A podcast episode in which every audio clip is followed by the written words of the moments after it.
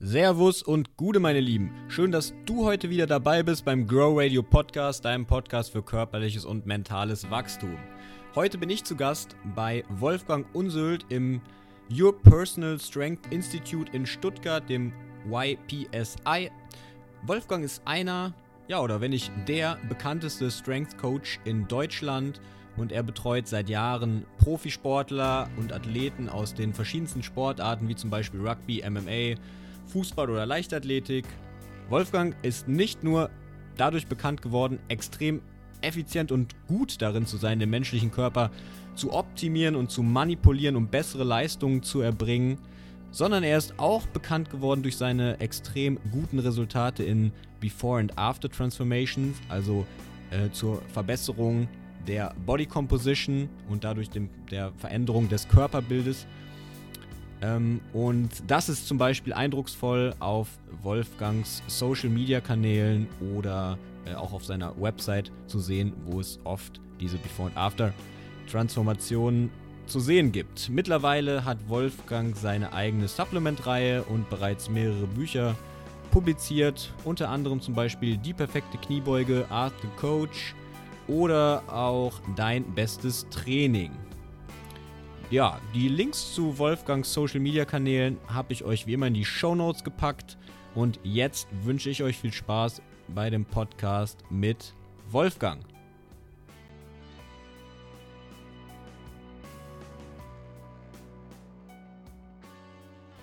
Ja, schön, dass es klappt hat, Wolfgang. Schön, dass ich heute hier sein kann im Your Personal Strength Institute. Wir haben uns ja eben schon unterhalten. Eigentlich YPIS, ne? nicht äh, Gypsy, wie viele sagen.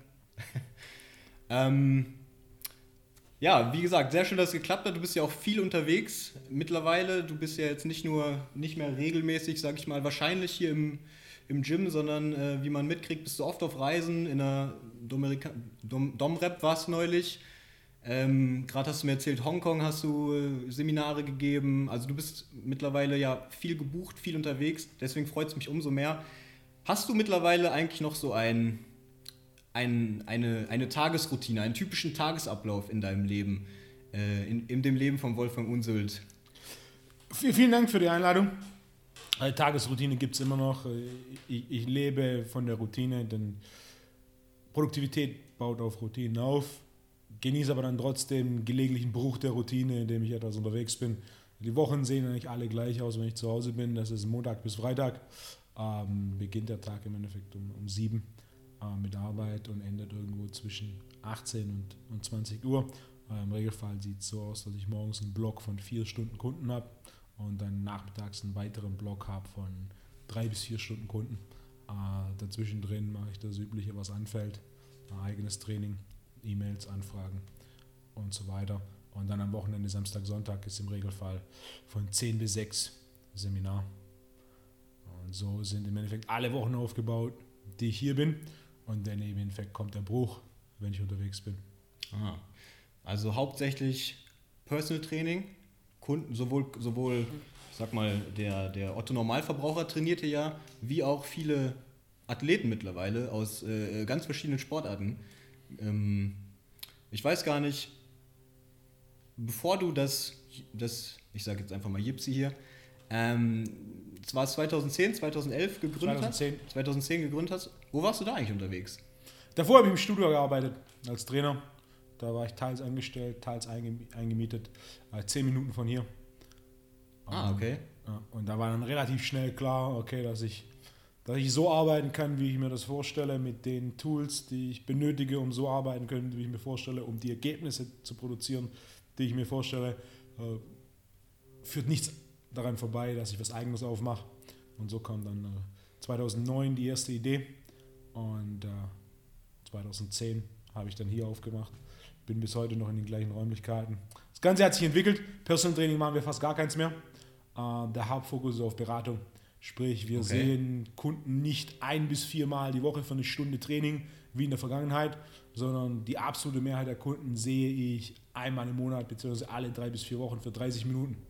Aha. Das heißt, der Service hat sich in den letzten Jahren deutlich entwickelt, hin von viel Personal Training, etwas Gruppentraining, das wir gemacht haben, und ein klein wenig Beratung hinzu, dass wir vor drei, vier Jahren das Gruppentraining komplett gecuttet haben und das Personal Training nach und nach runtergefahren haben, sodass jetzt der, der Fokus auf äh, Beratung ist, wo dann ein Kunde alle drei bis vier Wochen einen Termin hat, bei dem wir eine Hautfaltenmessung durchführen und dann Ernährung und Supplementierung basierend auf der Hautfaltenmessung ändern und einen neuen Trainingsplan bekommt und sonstige Kleinigkeiten umgestellt werden mit dem Ziel, dass er ein, ein Programm an der Hand hat, mit dem er die nächsten drei bis vier Wochen arbeiten kann und dann kommt er zurück. Also das heißt, ein Kunde kommt hier rein und ähm, das Erste, was du wahrscheinlich machst, ist so eine Art Anamnese von dem.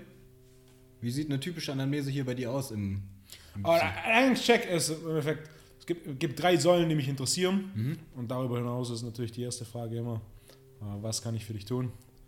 Da ist die Frage ist, okay, wo, wo stehen wir? und äh, wo soll es hingehen. Und basierend darauf entwickle ich im Endeffekt ein Programm, das jemand Schritt für Schritt ein Stück näher an dieses Ziel führt. Da ist natürlich die große Frage immer, was ist das Ziel, welche Zeit und welches Investment ist notwendig, das Ziel zu erreichen. Ja, also ich denke mal, du bist ja hauptsächlich, oder auch nicht hauptsächlich, aber bist unter anderem ja sehr bekannt für deine Before- und After-Bilder äh, und Ergebnisse. Ja. Ähm, nehmen wir jetzt einfach mal an, hier kommt einer rein und sagt, ich möchte einfach meine Body Composition ein bisschen, bisschen aufbessern, verändern. Quasi dieses Before und After Programm, wie auch immer, ja. oder, oder dieses System von dir zu durchlaufen. Ähm, ich sag mal, Supplementierung jetzt einfach mal. Du wirst ja wahrscheinlich nicht jedem die gleichen Supplements hier äh, an, an den Hals binden, sondern du wirst ja wahrscheinlich irgendein, ich weiß nicht, eine, eine Methode, ein System hier haben, basierend auf der Hautfaltmessung zum Beispiel, die du durchführst, oder weiß nicht, macht ihr Blutbilder oder wie auch immer. Ähm das Haupttool, weil es die effizienteste Form der Buchhaltung ist, ist die Hautfaltenmessung. Äh, gewisse Supplements bekommt nahezu jeder. Ein, Beispiel, ein klassisches Beispiel, mit, das mittlerweile jeder kennt, ist Vitamin D. Ähm, ja. Vitamin D strukturiere ich oder Vitamin D-Sodierung strukturiere ich basierend auf einem Vitamin D-Test. Äh, Fakt ist jedoch die Wahrscheinlichkeit, dass jemand einen normalen Vitamin D-Level hat ohne Vitamin D-Supplementierung in Deutschland in Anbetracht der Sonnenstunden, die wir auf sie haben, ist relativ gering. Also sowas wie ein Vitamin D oder auch ein Multi als Basis ist, äh, was ich grundlegend jedem Kunden empfehle. Ähm, darüber hinaus ist natürlich die Frage, okay, wo sind wir, wo sind die Prioritäten bzw. wo sind die Defizite äh, und die gehe ich dann speziell mit Supplementierung an. Beim einen ist es eine Regeneration, beim nächsten ist es eine Frage von Energielevel, vor allem Energielevel in den ersten beiden Stunden des Tages. Beim nächsten ist es, ich kann nicht einschlafen, durchschlafen. Das sind alles Faktoren, die eine Rolle spielen. Ähm, basierend darauf, auf Feedback und auf dem direkten Feedback, das ich die Hautfaltenmessung habe, ähm, wähle ich dann aus, in welche Richtung das Ganze geht. Und dann gerade mit der Hautfaltenmessung. Die Hautfaltenmessung ist am Ende vom Tag Buchhaltung. Das heißt, ich habe einen Status, so, wo bin ich heute? Wir ändern etwas und dann interessiert mich, okay, wie hat sich die Hautfaltenmessung geändert? beziehungsweise wie haben sich die Hautfalten geändert. Basierend darauf ändern wir wieder etwas und dann ist für mich ein Monat später wieder die Frage, ähm, okay, was hat sich bei der Hautfaltenmessung geändert? Sprich, oftmals die Hautfaltenmessung ist mittlerweile bekannter als je zuvor. Die Hautfaltenmessung ist ein ausgezeichnetes Tool, sie jedoch kein Orakel, mhm. sondern die Hautfaltenmessung ist Buchhaltung. In der Buchhaltung vergleiche ich Wert A mit Wert B. Das heißt, ich messe Tag 1, ich messe einen Monat später, ich messe zwei Monate später, ich messe drei Monate später und dann zu sehen, okay, wo stehen wir, dann verändern wir basierend darauf was und dann will ich sehen, okay, welche Veränderungen haben wir bewirkt, um dann zu entscheiden, okay, was ist der nächste Schritt. Mhm. Hautfalt ist also bei dir hier mit einer der zentralen Bestandteile wirklich. Wahrscheinlich. Eines der drei zentralen Assessment-Tools, äh, die ich grundlegend verwende, ist die Hautfaltenmessung. Denn sie ist einfach anzuwenden sind weniger als zwei Minuten, bis ich komplett alles gemessen habe. Und dementsprechend für einen Personal Trainer aus meiner Sicht. Ich habe bis heute, zu heutigen Tag nichts Effizienteres gefunden, um Fortschritt und Status zu bestimmen, Aha. als die Hautfaltenmessung. Ja. Das heißt, für den Fall, dass es was gibt, bin ich sehr offen. Ähm, bis jetzt habe ich noch nichts gefunden. Das Einzige wahrscheinlich, du, du, musst wirklich immer die Messung durchführen, oder? Also wenn ein äh, anderer die Messung durchführt. In, in einer perfekten Welt ist es identisch. Der größte Unterschied ist Griffkraft. Mhm. Ja, und je nachdem, wie die Griffkraft ist, kann die Messung abweichen. Äh, selbst wenn die Messung abweicht, da wir äh, nicht die Werte mit absoluten Werten vergleichen, sondern wir Wert A mit Wert B vergleichen, haben wir selbst, wenn die Messung zwischen von Person zu Person abweicht, wenn die gleiche Person misst, haben wir eine Form der Standardisierung und somit haben wir zwei Werte, die wir miteinander vergleichen können. Mhm. Das heißt, ja, in der perfekten Welt gibt es keinen Unterschied. In der realen Welt kann es leichte Unterschiede geben. Die Unterschiede werden nicht groß sein, sondern sie werden leicht sein. Vorausgesetzt, Kaliberposition, äh, Faltenposition und Grifftechnik sind optimal bestimmt. Was mir sehr, sehr wichtig ist, deswegen gibt es auch bei dem Modul 4, wo ich die Hautfaltenmessung äh, lehre, einen separaten Tag nur zum Hautfaltenmessungsworkshop, wo es nur um die praktische Anwendung für Hautfaltenmessung geht. Wie messe ich? Wie halte ich den Kaliper? Wo ist die Falte? Wie messe ich diese Falte? Ja, ja. Okay, interessant. Du hattest gerade angesprochen, wollte ich einmal noch darauf zurückkommen, Vitamin D. Hm, wenn Vitamin D, ich habe in letzter Zeit ja, zwei verschiedene ähm, Supplementierungsmethoden ja, kennengelernt oder beziehungsweise von denen gehört. Einmal ist es die, sagen wir mal, täglich 2.000 bis 4.000 IU Vitamin D zu sich zu nehmen. Die andere Methode oder die andere Möglichkeit ähm, wäre es, die ich gehört habe, ähm, zweimal wöchentlich eine sehr, sehr, sehr hohe Dosis einzunehmen, über 50.000 bis 80.000 EU. Ähm, was, wie, wie hältst du das da? Was würdest du empfehlen? Grundsätzlich, die Frage ist, was ist der Unterschied zwischen diesen beiden Methoden, der für uns in der Praxis relevant ist? Wenn wir Vitamin D supplementieren, haben wir ein Ziel. Das wäre, den ja. Vitamin D-Spiegel zu steigern. Richtig. Das, ja. das, heißt, wenn wir zwei Methoden haben, ist meine allererste Frage, welche dieser beiden Methoden steigert den Vitamin D-Spiegel schneller? Richtig? Äh, das wäre relativ einfach zu überprüfen, indem wir eine Gruppe nehmen, die es täglich nimmt und eine Gruppe nehmen, die zwei größere Dosierungen im Laufe des Tages nimmt. Richtig? Mhm. Ja. Interessanterweise in der Praxis ist es so, der Unterschied ist nicht besonders groß. Der entscheidende Faktor ist, um seinen Vitamin D-Spiegel zu heben, Vitamin D zu supplementieren. Richtig? Ja. ja.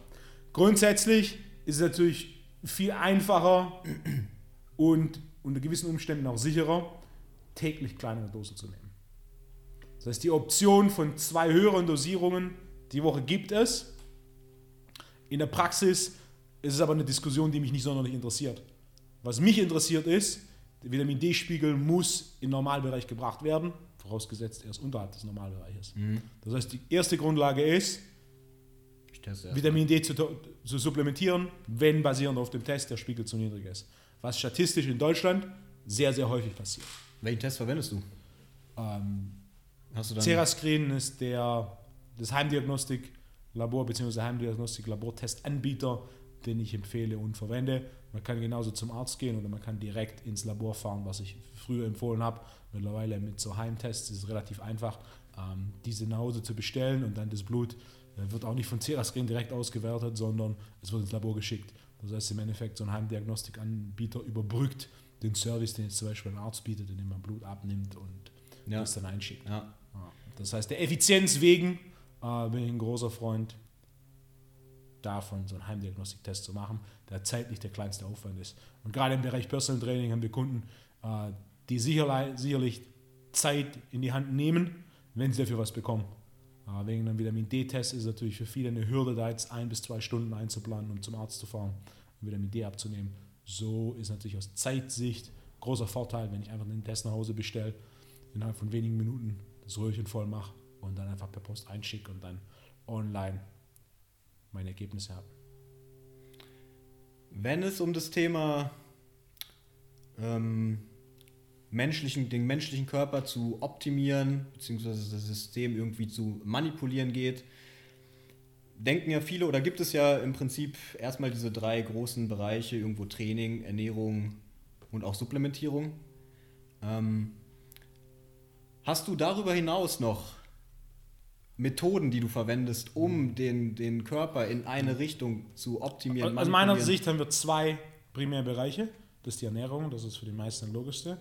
Der zweite ist Lifestyle und Schlaf. Was für ein Schlaf? Lifestyle und Schlaf. Ach, Lifestyle und Schlaf, okay. Lifestyle und Schlaf ist der zweite wichtigste Aspekt.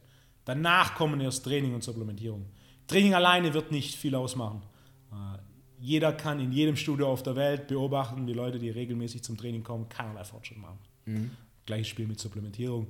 Äh, die Wahrscheinlichkeit, dass es dieses eine Supplement gibt, dessen Konsum äh, uns den Fortschritt bringt, den wir erhoffen, ist nicht existent. Das ist eine Illusion, das ist auch mit Sicherheit ein gewisser Hype, ähm, von dem die Supplementindustrie lebt. Es wird nicht passieren. Es gibt nicht dieses eine Supplement und ich gehe auch ganz schwer davon aus, dass es äh, die Illusion der Limitless-Pille äh, nie geben wird. Wahrscheinlich ähm, nicht. Supplements können einen positiven Effekt haben, wenn das große Ganze passt. Und das große Ganze wird primär von zwei Dingen bestimmt.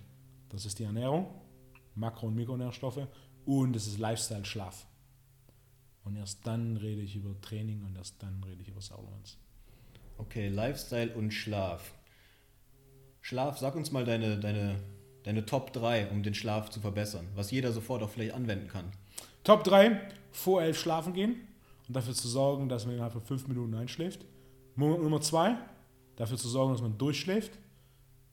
Nummer 3, das System so zu optimieren, dass man morgens von alleine fit zwischen 6 und 8 Uhr aufwacht. Wie sorgt man dafür, dass man in 5 Minuten einschläft? Okay. Relativ einfach, einfach aber nicht leicht. Das System muss runtergefahren werden. Das ist relativ simpel. Aha. Es gibt verschiedene Wege, das System runterzufahren. Simple Dinge wie zum Beispiel Meditation, die jedoch relativ zeitintensiv sind. Dann gibt es andere Dinge wie zum Beispiel einen, Tee zu trinken und ruhige Musik zu hören, äh, die ebenfalls funktionieren, aber auch Zeit, recht relativ zeitintensiv sind.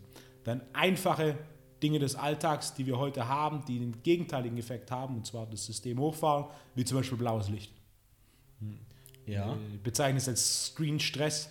Das heißt, die Bildschirme sind ein Problem. Je näher der Bildschirm am Auge, am Auge, desto größer der Einfall vom blauen Licht ins Auge. Dieses blaue Licht suggeriert dem Hirn, dass es taghell ist. Dementsprechend wird Cortisol ausgeschüttet, welches Melatonin senkt. Melatonin ist das Hormon, das uns in den Tiefschlaf bringt. Das heißt, unser Ziel muss sein, relativ wenig blaues Licht äh, ins Auge fallen zu lassen. Der ein oder andere ähm, Telefonhersteller hat mittlerweile einen Nightshift-Modus, der einen Teil dieses blauen Lichts rausfiltert. Oder eine simple Lösung ist, keine Bildschirme in Nähe der, des Auges in den letzten Stunden vorm Schlafen. Der Fernseher ist eine große Ausnahme, denn der Fernseher ist relativ weit weg vom Auge.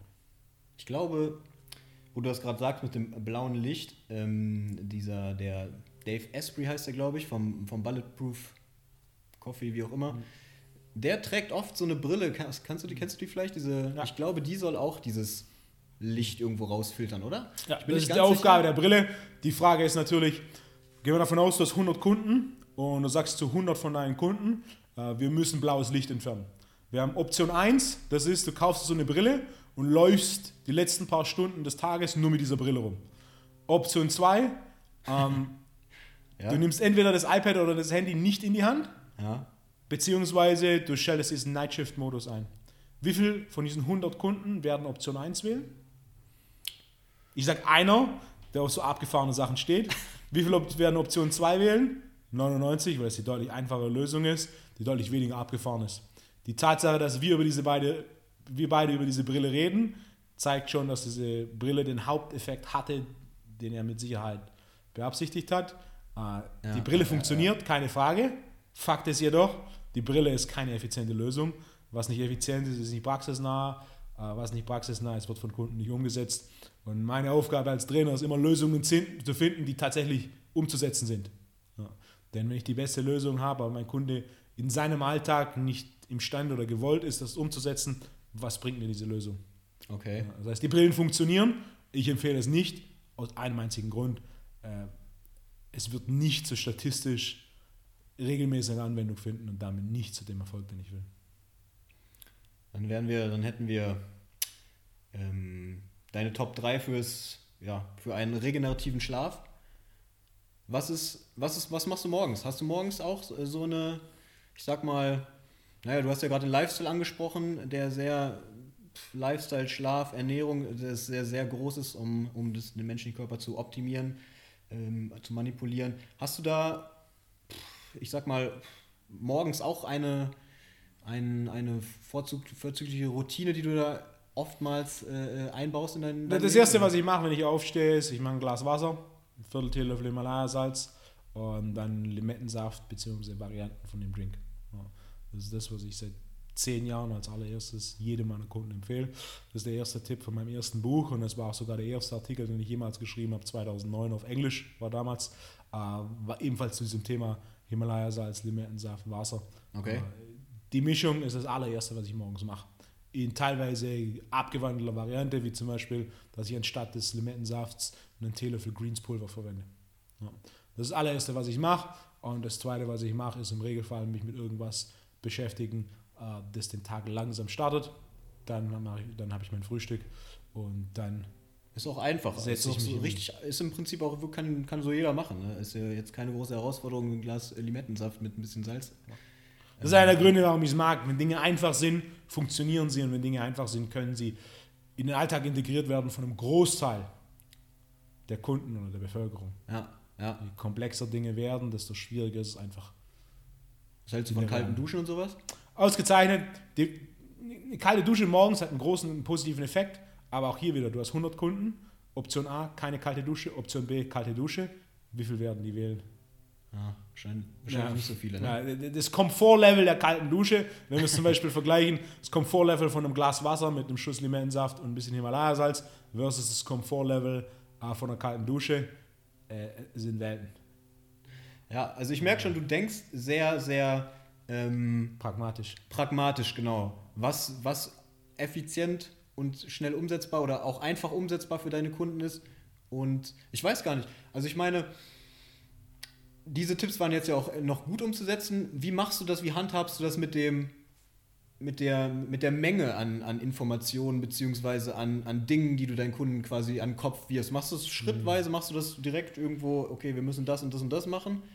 Ähm, hast du da, eine, hast du da eine, eine Empfehlung oder irgendwie so eine Methode, die sich über die Jahre dann bei dir bewährt hat? Wenn du willst, dass der Kunde nichts mitnimmt, gib ihm alles mit. Je mehr ich versuche zu vermitteln, desto weniger wird er tatsächlich mitnehmen. Ja. Sprich, ich ändere im Regelfall maximal fünf Dinge pro Termin. Okay. Das Beispiel, wenn er nur das Frühstück, Himalaya-Salz, Limettensaft, Wasser, bekommt einen Trainingsplan und ich gebe ihm zwei, drei Supplements. Das war's. Mhm. Dann das drei bis vier Wochen in den Alltag integrieren und dann kommen wir wieder und dann ändern wir wieder ein, zwei, drei Dinge. Dann ändern wir wieder ein, zwei, drei Dinge. So funktioniert Veränderung. Ja. Viele wollen, kann ich direkt alles auf einmal ändern. Nein, mhm. es funktioniert nicht. Ja. Gleiches Spiel.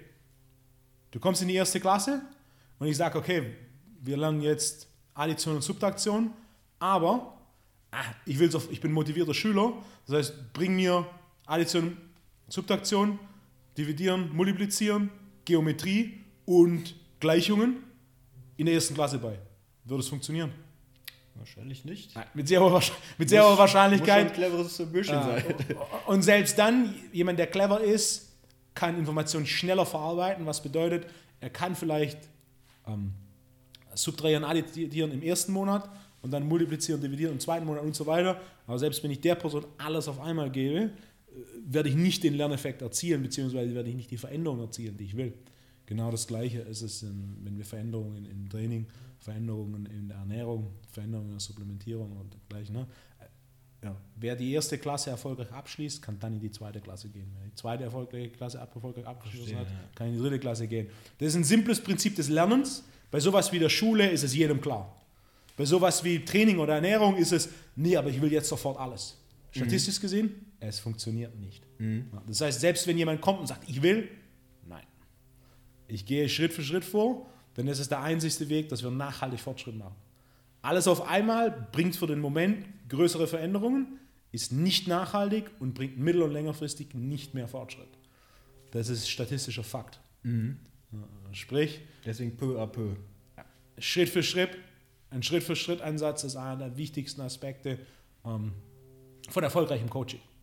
Wenn du willst, dass jemand ein 1,0 Abitur hat, dann stell sicher, dass er die, die erste Klasse mit ausgezeichneter Leistung abschließt. Dann stell sicher, dass er die zweite Klasse mit ausgezeichneter Leistung abschließt. Dann stell sicher, dass er die dritte Klasse mit ausgezeichneter Leistung abschließt und so weiter. Wenn jemand Probleme in der Grundschule hat mit Mathematik, wie hoch ist die Wahrscheinlichkeit, dass er Mathematik studiert und einen Doktortitel abschließt? Mhm. Die Wahrscheinlichkeit ist ganz nah bei Null.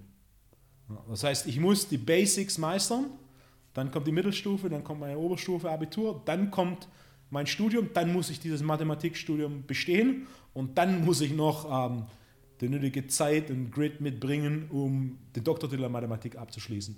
Wenn ich in, in der Grundschule eine 4 in Mathematik habe, wird das nichts. Sorry. Ja, wenn ja. ich Probleme habe, einfache Dinge umzustellen, wenn es schon für mich ein Problem ist, siebenmal die Woche ein anständiges Frühstück zu essen, wie hoch ist die Wahrscheinlichkeit, dass wenn wir Mittagessen auch noch ändern und Abendessen auch noch ändern, dass diese Veränderung funktioniert? Ja. Statistisch gesehen, das funktioniert nicht.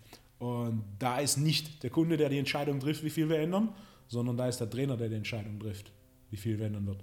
Denn am Ende vom Tag, das letzte Mal, als ich die Jobbeschreibung des Trainers gelesen habe, war so, dass der Trainer dafür bezahlt wird, Entscheidungen für seinen Kunden zu treffen.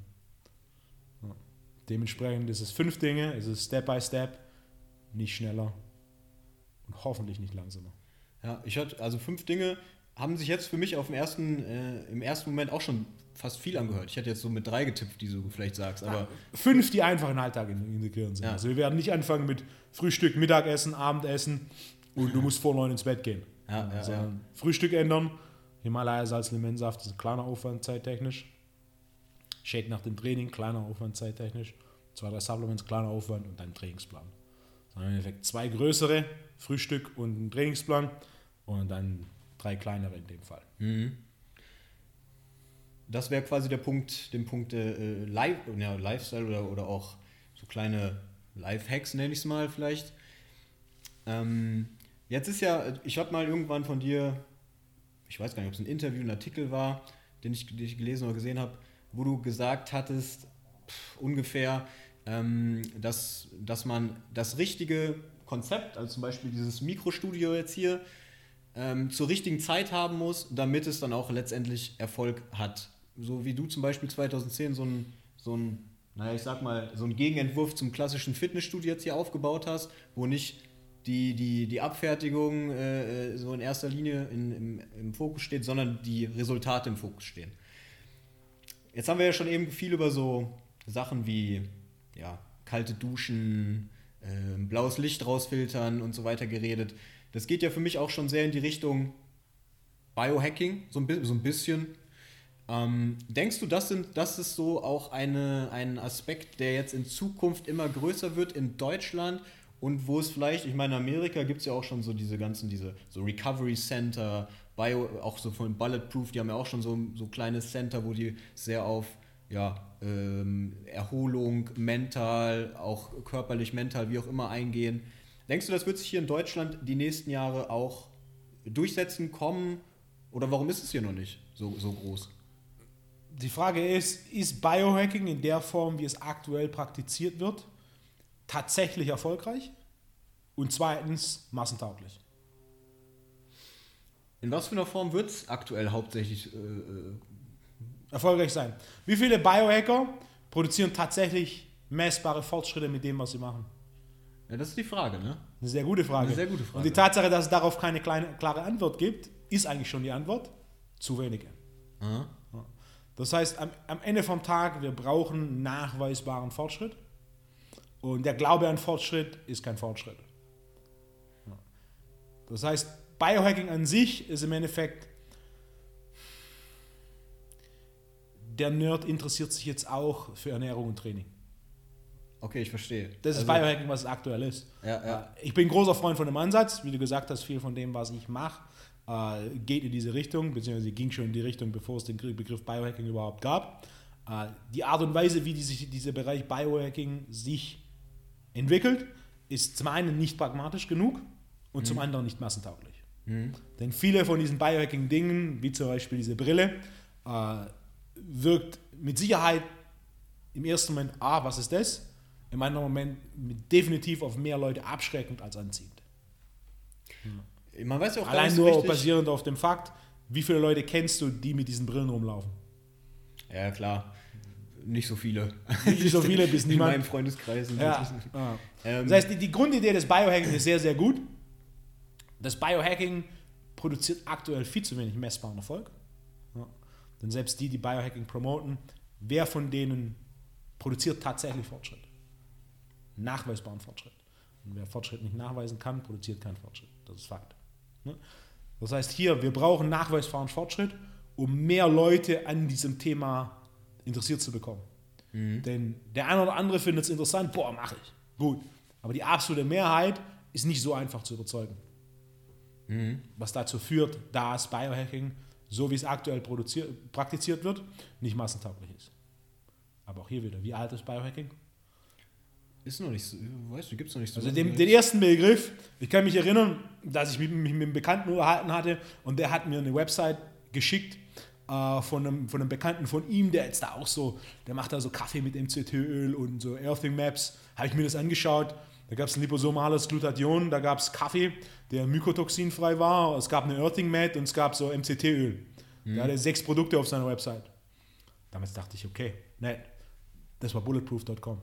Wann war das? 2012. 2012. Also beim Herbst 2012, ich erinnere mich noch dran. Bulletproof ist ja jetzt einer der quasi führenden Biohackern. Richtig. Oder Hacking, keine Ahnung. Das erste Mal, dass ich mit diesem Begriff Biohacking auseinandergesetzt wurde, ist 2012 gewesen. Ja. Und Bulletproof ist natürlich der ganz klare Vorreiter. Ja. Da sie natürlich auch früh auf sehr fruchtbarem Boden, Silicon Valley, ähm, da ihr, ihr, ihre Saat ausgestreut haben und dementsprechend massiv gewachsen sind.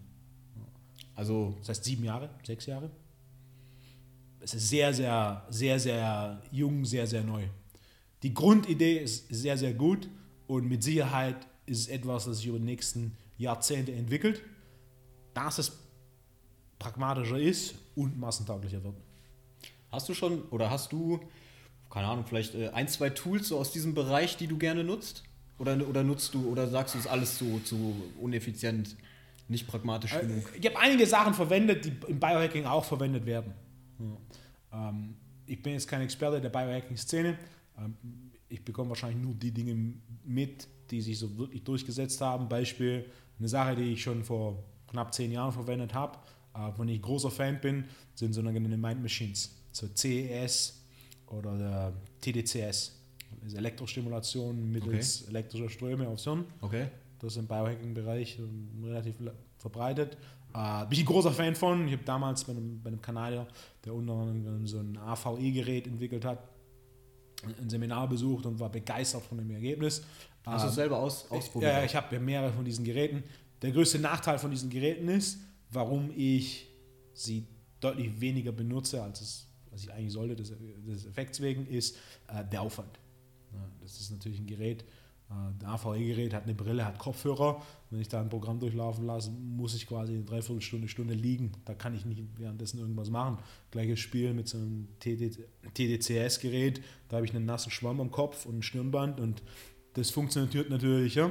Vielleicht hätte ich heute für den, für den Podcast diesen nassen Schwamm mit dem, mit dem Stirnband anziehen sollen. Dann hätten wir beim nächsten oder hättest du beim nächsten Podcast nicht über die Brille von Dave Asprey geredet, ja, sondern, sondern, sondern über den Schwamm. Äh, es ist nicht sonderlich praxistauglich.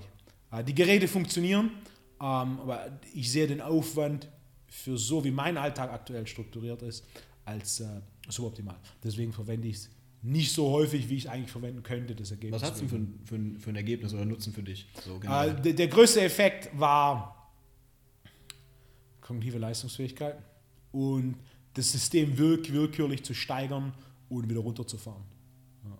Sprich, wenn ich lese, wenn ich arbeite, das System hochfahren, am Abend, beziehungsweise wenn ich eine Ruhephase geplant ist, das System wieder runterfahren.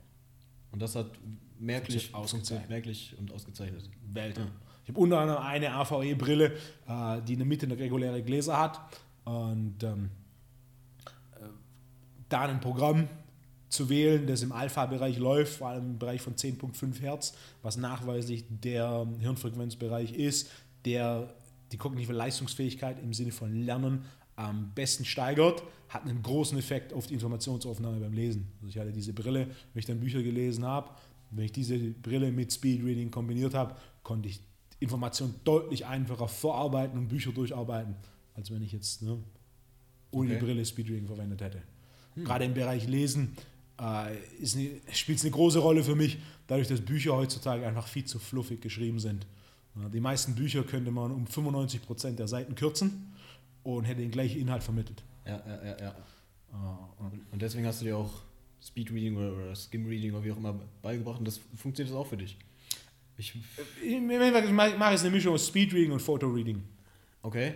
Skimreading habe ich noch nie gehört, aber ich gehe davon aus, dass es Ja, das ist wahrscheinlich das Gleiche, so- ähnliche ja. Idee, äh, dass man Texte überliest und mehr ein Buch als ein Komplettkonstrukt sieht und einzelne Konzepte extrahiert, anstatt Wort für Wort und Satz für Satz zu lesen.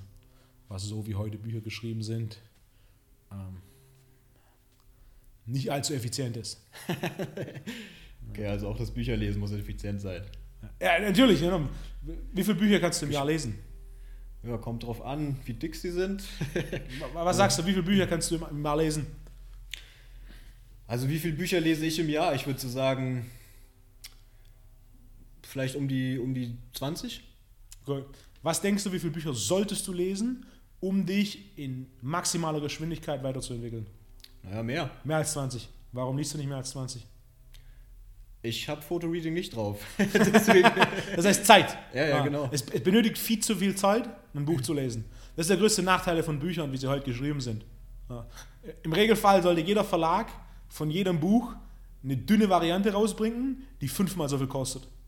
Ja, es ah. gibt doch so eine App auch, die quasi die ganzen Bücher zusammenfasst. Ich weiß gerade nicht. Get Abstract.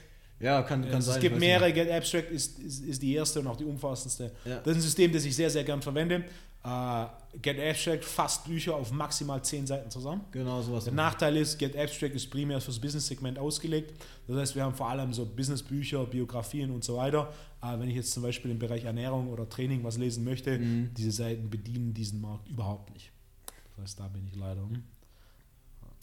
Auch bei Ernährung, ähm, Stichwort Ernährung, da ist es ja auch so, ja, man, man sollte auch Dinge mal ausprobieren und selber auch äh, erleben oder, oder erfahren am eigenen Körper. Ich habe jetzt gesehen, zum Beispiel, du hast neulich so diese karnivore mhm. Ernährung ausprobiert.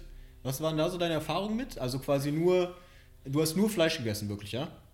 Für, ich weiß, wie lange hast du es gemacht? Zwei Wochen. Zwei Wochen. Und wie, erzähl mal kurz, wie waren so deine Erfahrungen uh, damit?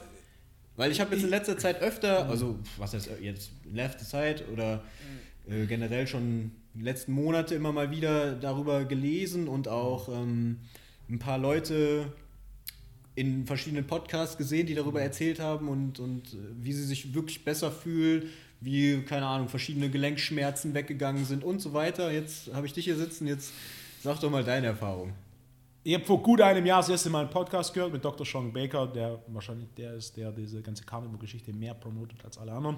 Und ich glaube, das, das, ist das große blonde ja, ne? genau. Ja, ja, Weltrekord genau. im Rudern hat. Genau, genau der. Ja, genau, von dem hatte ich auch den Podcast gehört. Und ähm, ich habe es gehört, was er macht und mein erster Gedanke war, äh, mit, mit, den ganzen Veganern, die es gibt, ist es natürlich logisch, dass sich jetzt eine Opposition aufbaut. Ja. Ähm. Ich bin kein Veganer, ich bin auch grundsätzlich niemand, der eine vegane Ernährung in Reinform promotet. Ähm, eine reine Fleischdiät, die Idee ist interessant und äh, sie funktioniert mit Sicherheit auch für gewisse Genotypen. Mhm. Ja. Nichtsdestotrotz hat der vegane Teil der Ernährung äh, Pflanzen eine ganze Reihe an Vorteilen. Ähm, ich habe mich damit auseinandergesetzt, habe auch beobachtet, wer damit Ergebnisse hat. Was ich herausgefunden habe, dass vor allem die große Ergebnisse damit haben, vor allem im Bereich Autoimmunreaktionen, die ein sehr, sehr sensibles Immunsystem haben. Und einer der Vorteile von so einer Fleischdiät ist natürlich, dass ein Großteil der üblichen Stressoren fürs Immunsystem eliminiert sind. Angefangen von Gluten, Laktose, was statistisch sehr häufige Stressoren sind, bis hin zu Fructose. Darüber hinaus äh, Dinge wie Lektine mhm.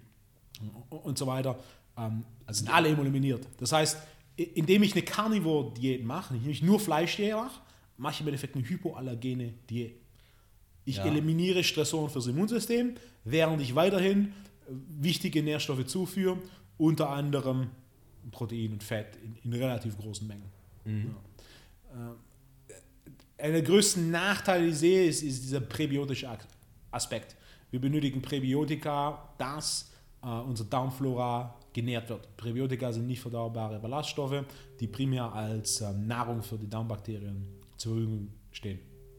Ähm, mein Aspekt war der, eine Sache, die ich interessant fand, dass ich in der Vergangenheit, vor allem in, sehr arbeitsintensiven Tagen und Seminarwochenenden, dass ich dazu tendiere, ein reines Fleisch- oder Fischfrühstück oder ein reines Fleisch- oder Fischmittagessen zu essen, da es für mich deutlich einfacher ist zu verdauen und meine Leistungsfähigkeit deutlich höher halt. Weil es kann sein, dass ich zum Beispiel zum Frühstück komplettes Lachsfilet habe, äh, zwei Espresso und dann, dass mein Mittagessen ein halbes Hühnchen oder zwei Burger Patties und das war's. Ähm, das erlaubt mir deutlich höhere kognitive Leistungsfähigkeit. Äh, ich habe es aber nie so gemacht, dass ich den kompletten Tag so gegessen habe und mehrere Tage in Folge. Ähm, was interessant war, ist, die ersten zwei, drei Tage war überhaupt kein Problem.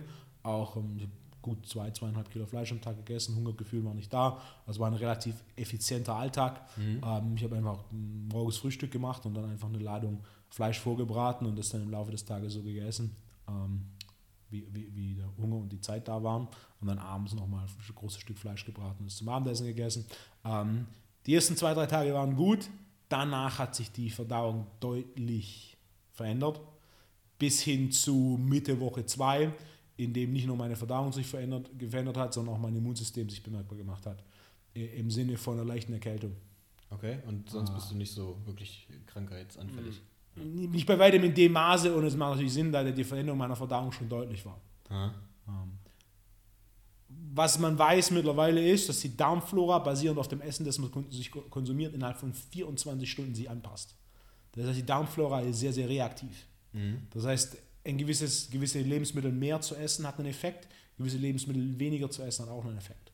Und im Endeffekt unter anderem der Aspekt Präbiotika ist natürlich komplett eliminiert, wenn ich ausschließlich Fleisch esse. Hm. Ähm, nichtsdestotrotz, mhm. je nachdem, welcher, welcher Genotyp man ist, ähm, wenn man jetzt im Genotyp unterscheidet oder auch in Blutgruppe unterscheidet, was mit Genotyp korreliert, ähm, gibt es verschiedene Genotypen, verschiedene Blutgruppen, die tierische Produkte in anderer Form äh, verstoffwechseln. Ich bin kein Befürworter von hohen Mengen an Tierprodukten für jeden. Ja, genauso wenig wie ich ein Befürworter bin von, von hohen Mengen an Pflanzen für jeden. Hier muss jedoch hoch jeweils definiert werden. Ähm, es gibt einzelne Personen, die damit deutlich besser zurechtkommen und die nachweisbaren Ergebnisse haben. Was aber nicht bedeutet, dass die Carnivore Diet für jeden funktioniert.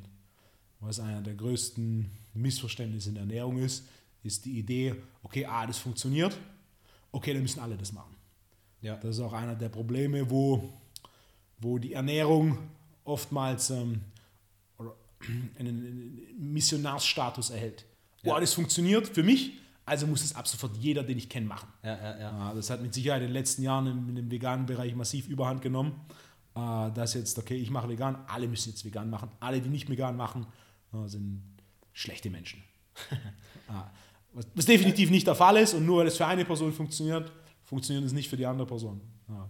Ernährung ist etwas, das auf die einzelne Person und die einzelnen Ziel, Ziele äh, fein justiert werden muss. Das heißt, eine Carnivore Diet, jeder sich dafür interessiert, ausprobieren. Wenn es funktioniert, machen. Okay. So simpel ist es. Am Ende vom Tag, auch hier wieder Pragmatismus ist entscheidend. Ähm, es gibt Personen, die auch mit der veganen Ernährung recht gut zurechtkommen. Wunderbar. Wenn es funktioniert, weitermachen. Ja, also Ernährung individualisieren. Ernährung muss individualisiert werden in Abhängigkeit von Status und Ziel. Ähm, vor allem Status grundsätzlich, was den Genotyp angeht und natürlich auch Status aktuell spielt eine Rolle. Beispiel, wenn ich jemanden habe, der 30% Körperfett hat, äh, da muss eine Ernährung bei weitem nicht so optimal gewählt sein, dass er Körperfett verliert, als wenn ich jemanden habe, der 10% Körperfett hat und sein Körperfett weiter senken will. Das heißt, Dinge, die, die nicht optimal sind, können aber trotzdem besser sein als das, was jemand davor macht. Ja, äh, klar. Macht Sinn. Individualisierst du Ernährung auch über den Blutzuckerspiegel? Das heißt, dass du irgendwo ähm, ja, den Blutzuckerspiegel nach bestimmten Zeiten nach der, äh, nach der Nahrungseinnahme irgendwo testest und guckst, ähm, wie da auch die, ich meine, jeder, nicht jeder hat ja die gleiche Reaktion auf ein Ei zum Beispiel wie ja, also kontinuierliche Glukosemessung ist, ist, ist, ein Gerät, das ich sehr, sehr viel verwende in den letzten eineinhalb Jahren. Es misst den Blutzucker alle paar Minuten. Es ist ein Sensor, der 24 Stunden äh, am Körper ist und alle paar Minuten, das heißt inklusive der Schlafenszeit, den Blutzucker misst. So kann ich ganz genau bestimmen, wie ist das Blutzuckermanagement im Laufe eines Tages und ich kann sehr, sehr gut feinjustieren, welches Lebensmittel funktioniert für wen. Also Beispiel, ich hatte erst vor kurzem einen Fall, da hat Hühnchen mit Reis zu mehr Blutzuckerschwankungen geführt als ein Burger mit Pommes. Jetzt ist die Frage, basierend auf konventioneller Weisheit, was ist es, die bessere Mahlzeit für den Blutzucker? Hühnchenreis oder Burger mit Pommes? Man würde sagen, Hühnchen, mit Reis ist die logischste Antwort. Und auch wenn wir von 100 Leuten Glukosemessung machen, wird die absolute Mehrheit auf Hühnchen mit Reis deutlich besser reagieren als auf Pommes mit Burger. Bei dieser einen Person war es jedoch nicht so. Sie hat einen deutlich weniger Blutzuckeranstieg, Blutzuckerspiegelanstieg mit Pommes und ähm, Burger. Das heißt, basierend auf diesem Fakt, basierend auf den Ergebnissen dieser Messung, hat der Burger mit Pommes einen kleineren Effekt auf den Blutzuckerspiegel und ist damit aus Sicht des Blutzuckermanagements, was ein essentieller Anteil von Körperfettverlust ist, ähm, positiven Effekt. Und, und solche Ausnahmen sehe ich konstant. Ich hatte Fälle, wo Tomaten für einen Blutzuckeranstieg zu über 30 Punkten geführt hat. Okay. Tomaten. Tomaten sind nicht sonderlich kohlenhydratreich. Das bedeutet, basierend auf konventioneller Weisheit, Tomaten kannst du so viel essen, wie du willst, hat keinen Effekt auf den Blutzuckerspiegel. Basierend auf dem Fakt der Messung, gerade für diese Person, Tomaten einen großen Effekt. Wir wissen, dass 100 Gramm Kohlenhydrate nicht den gleichen Effekt auf den Blutzuckerspiegel haben wie 100 Gramm Kohlenhydrate. Der glykämische Index hat genau das belegt. Der glykämische Index vergleicht 100 Gramm Kohlenhydrate aus Beispiel Zucker mit 100 Gramm Kohlenhydrate aus Haferflocken, mit 100 Gramm Kohlenhydrate aus Himbeere, mit 100 Gramm Kohlenhydrate aus Weißbrot. Wir wissen, dass der Unterschied auf dem Blutzuckerspiegel unterschiedlich ist.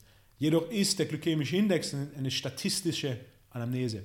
Und Statistik bzw. Wissenschaft versucht immer generelle Statements zu finden. Das heißt, der glykämische Index ist richtig als generelle Richtlinie. Fakt ist jedoch, und einer der größten Nachwe Nachteile von solchen wissenschaftlichen Anamnesen ist, wir haben Outlier nach oben und nach unten. Ja, Gibt es überall. Einfaches Beispiel. Der durchschnittliche Mann auf der Welt ist wie groß? 1,80? 1,75. 1,75. Mit einer Standardabweichung von 10 cm. Das heißt, die wissenschaftlich korrekte Aussage ist, alle Männer auf der Welt sind zwischen 1,65 und 1,85 groß. Ist diese Aussage korrekt?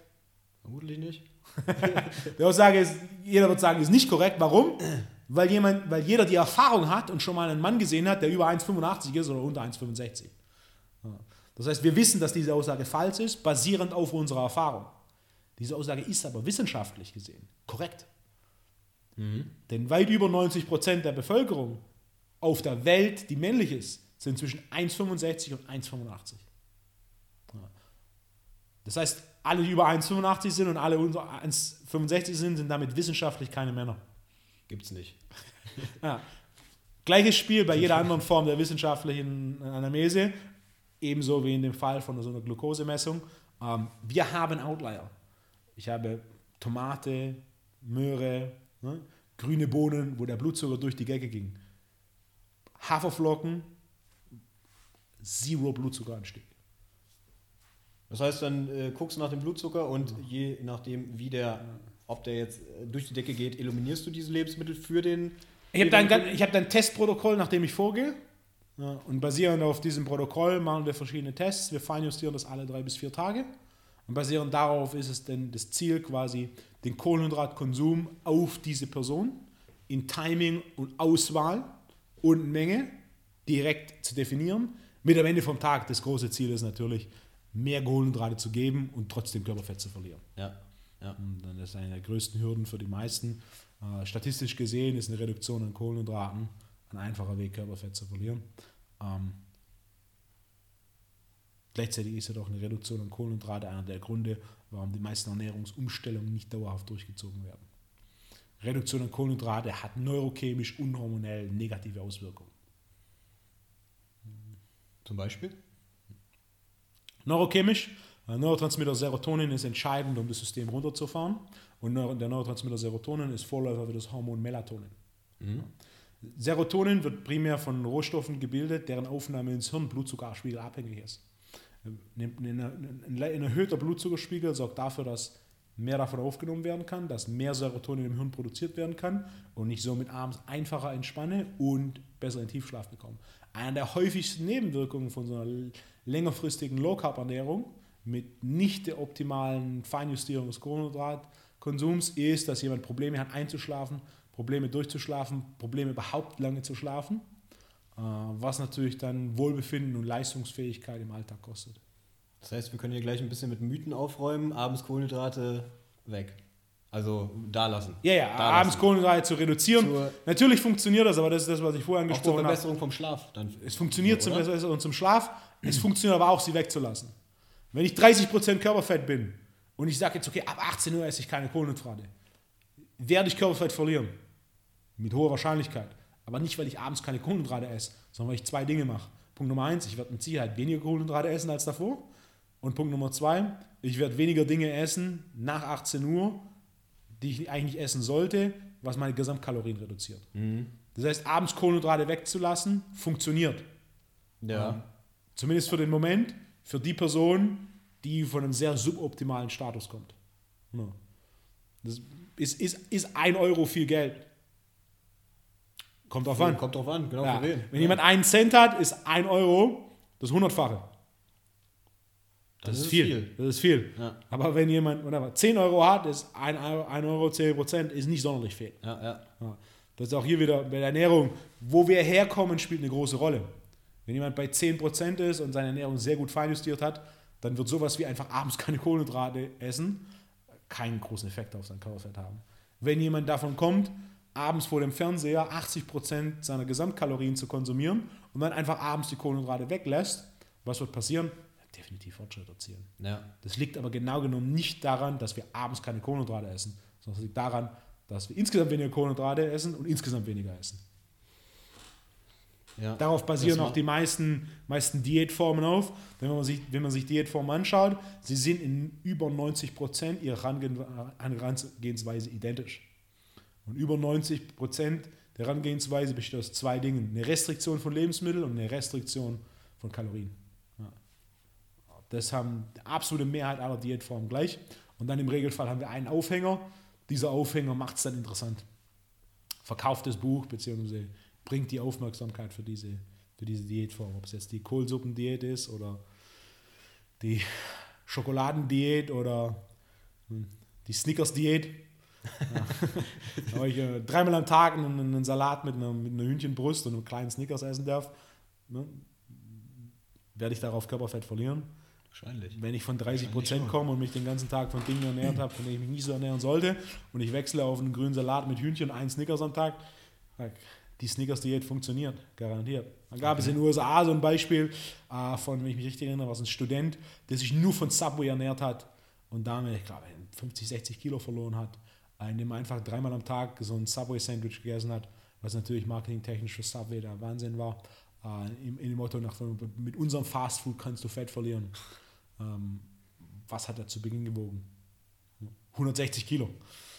Also in, in dem Bereich, aber halt Also wieder- massiv. Äh, ja? Woher kommst Indem er du? einfach, indem er einfach dreimal am Tag ein Sandwich gegessen hat, das funktioniert. Ja, ja, klar. Er, er ist der Beweis. Das ist Genaue dann Zahlen habe ich nie im Kopf. Aber er ging von stark übergewichtig, das heißt Junkfood, Junkfood, Junkfood, zu dreimal am Tag no, weniger Junkfood, keine Transfette, kein Zucker, klar Weißbrot, bisschen Protein ist dabei, bisschen, ähm, ein bisschen Gemüse ist dabei, ja, vielleicht so ein bisschen Soße, whatever, äh, zu drei kleinen Mahlzeiten am Tag. Es, Ja. es funktioniert. Wird er mit diesen drei kleinen Mahlzeiten auf 90 Kilo mit 8% Körperfett kommen? Also da ist auch wieder die Sache, wo kommst du her? Und wenn du, wenn du jetzt nicht gerade im Bereich 10% Körperfett bist, dann, ähm, ja, dann ist es ja auch letztendlich einfache Physik. Nimm weniger Kalorien zu dir, als du äh, verbrennst und dann sollte es funktionieren, ne? Aber diese, diesen einfachen, nimm weniger auf, als du verbrennst, kann man dann nicht mehr irgendwo unter 10% oder um, also wenn es dann wirklich an diesen Feinschliff geht, nicht mehr so einfach pauschalisieren, oder? Oder Sind nicht? Kalorien entscheidend, ja oder nein? Ja. Sind Kalorien das Einzige, was entscheidend ist? nein. Nein. Genau. Und das ist der Punkt. Kalorien spielen eine Rolle. Äh, Wenn wir uns die Welt, vor allem äh, Social Media anschauen, gibt es im Endeffekt in diesem Kalorienbereich zwei Gruppen. Es gibt die Gruppe, Kaloriendefizit ist alles. Wenn du ein Kaloriendefizit hast, verlierst du Körperfett. Jeder, der ein klein bisschen Erfahrung hat im Fitnessbereich, weiß, dass diese Aussage nicht korrekt ist. Dass es genügend Männer und Frauen gibt, die wenig Kalorien essen und trotzdem keinen Fortschritt machen, was Körperfettverlust angeht. Auf der anderen Seite gibt es die Gruppe, ja, Kalorien sind nicht entscheidend, sondern es ist nur Hormone. Oder es ist nur whatever. Ne? Kalorien haben einen Effekt auf den Hormonaushalt. Das heißt, ja, der Hormonaushalt spielt eine Rolle, was Körperfett angeht. Je optimaler Cortisol-Biorhythmus, je optimaler Schilddrüsenhormon, je optimaler Insulinsensibilität, je optimaler Testosteronlevel, desto weniger Körperfett hast du. Fakt. Im Endeffekt, jeder Bodybuilder, der für einen Wettkampf sich bereit macht, optimiert seinen Hormonaushalt, um Körperfett zu verlieren. Das ist das einfachste Beispiel, warum ein optimaler Hormonaushalt eine Riesenrolle spielt, um Körperfett zu verlieren. Mhm. Fakt ist jedoch auch, nur auf den Hormonaushalt auszugehen, wird das Problem auch nicht lösen. Ja. Denn beides spielt eine Rolle. Spielen Kalorien eine Rolle? Absolut. Ist Kalorien das Einzige, was eine Rolle spielt? Definitiv nicht. Einfach nur die Kalorien zu senken und dann zu erwarten, dass man Körperfett verliert, das funktioniert nicht. In vielen Fällen. Insbesondere, je älter jemand wird, desto irrelevanter der Aspekt Kaloriendefizit, desto relevanter der Aspekt Hormonaushalt. Ja, wenn jemand, der 18, 20 ist, sehr aktiv, der isst ne, ein bisschen Kohlenhydrate reduzieren, ein bisschen weniger Kalorien essen, boom, Körperfett runter. Jemand, der 40 ist, so einfach ist es nicht. Es gibt viele, viele Beispiele, vor allem mehr äh, Männer als Frauen, die den ganzen Tag nicht essen, abends eine große Mahlzeit haben und trotzdem so einen Bauch haben. Wenn man sich die Kalorien anschaut, das ist nicht viel Essen. Ja, es ist ja eine große Mahlzeit, aber die kommen nicht auf 4.000, 5.000 Kalorien. Nicht mal annähernd. Und was machen wir dann mit denen? Genau. Bei denen spielt dann die Rolle, wir müssen den Hormonaushalt optimieren. Das heißt, Kalorien, sie essen nicht so viel Kalorien. Das heißt, der Fakt ist, jetzt Essen noch weiter zu reduzieren, die essen schon nicht viel, trotzdem haben sie einen hohen Körperfettanteil. Das Essen zu reduzieren ist offensichtlich nicht die Lösung. Ja. Das heißt, wie? Ähm, das heißt, bei so jemand ist die Optimierung des Hormonhaushalts deutlich entscheidender. Während natürlich jemand, der sich nur von Junkfood ernährt und 5.000, 6.000 Kalorien Junkfood am Tag isst und aufgrund dessen einen hohen Körperfettanteil hat, wenn der aus 5.000, 6.000 Kalorien Junkfood 2.000 Kalorien essen, vielleicht sogar Junkfood macht, wird der Körperfett verlieren. Mit hoher Wahrscheinlichkeit. Mhm. Das heißt, beides spielt eine Rolle. Es ist nicht entweder oder, wir müssen sondern gucken, es ist von Fall zu Fall. Genau, beides spielt eine Rolle. Die Frage ist, bei welcher Position, bei welcher Person ist welche der beiden Positionen aktuell relevanter? Hm. Jetzt haben wir hier schon einige, ich sag mal, äh, Mythen äh, voll gebastelt, gerade in den letzten Minuten über Ernährung. Eine andere, ein anderer Mythos oder, oder eine vorherrschende Meinung, die ja auch lange in der Fitnessbranche so ähm, vorherrschend war, war ja dieses, dieses Thema mit den, mit den Kniebeugen. Du bist jetzt auch ein Kniebeuge äh, hier Spezialist, ähm, dass die, die Zehe, Quatsch, dass die Knie nicht über die Zehen wandern sollten, aus gesundheitlichen Gründen, Kniegesundheit und so weiter. Wenn man jetzt bei dir zum Beispiel auf die ja, Homepage oder auf deinen Blog guckt, sieht man sogar, dass du deine, deine Kunden oft auf diesen Squatboard squatten lässt. Das heißt, du gehst den ganz anderen Weg, du machst die, du schiebst die Zehen, äh, die Knie noch weiter nach vorne. Ist es einfach nur, um mehr, um mehr Reiz auf den, auf den äh, Quadrizeps zu bringen oder hast du da noch andere? Äh Na, im Endeffekt, das, das Squatboard erhöht die Fersen um 15 cm. Ähm, dementsprechend nehme ich die Knöchelmobilität aus der Gleichung. Ja. Was mir erlaubt, ist im Endeffekt drei Dinge. Punkt Nummer eins, ich komme deutlich tiefer. Selbst wenn ich gute Mobilität habe, mit einer 15 cm Fersenerhöhung komme ich tiefer als ohne. Selbst wenn jemand eine herausragende Mobilität hat, kommt man zumindest einen kleinen Tick tiefer. Punkt Nummer zwei, ich kriege die Knie deutlich weiter über die Zehen. Egal wie die Mobilität ist, aus Grund von simpler Mechanik, ich erhöhe die Ferse 15 cm, das Knie wandert weiter nach vorne, ja. Was im Zusammenspiel mit der Rückenposition dafür sorgt, dass ich deutlich mehr Oberschenkel rekrutiere. Vordere Oberschenkel rekrutiere. Ah, und gleichzeitig, indem die Knie so weit nach vorne wandern, ich bin mit dem Rücken nahezu komplett aufrecht. Was Druck vom Rücken nimmt. Denn der horizontale Abstand zwischen der Langhandel und meinem Hüftgelenk oder L5 bestimmt den, den Druck auf den Rücken.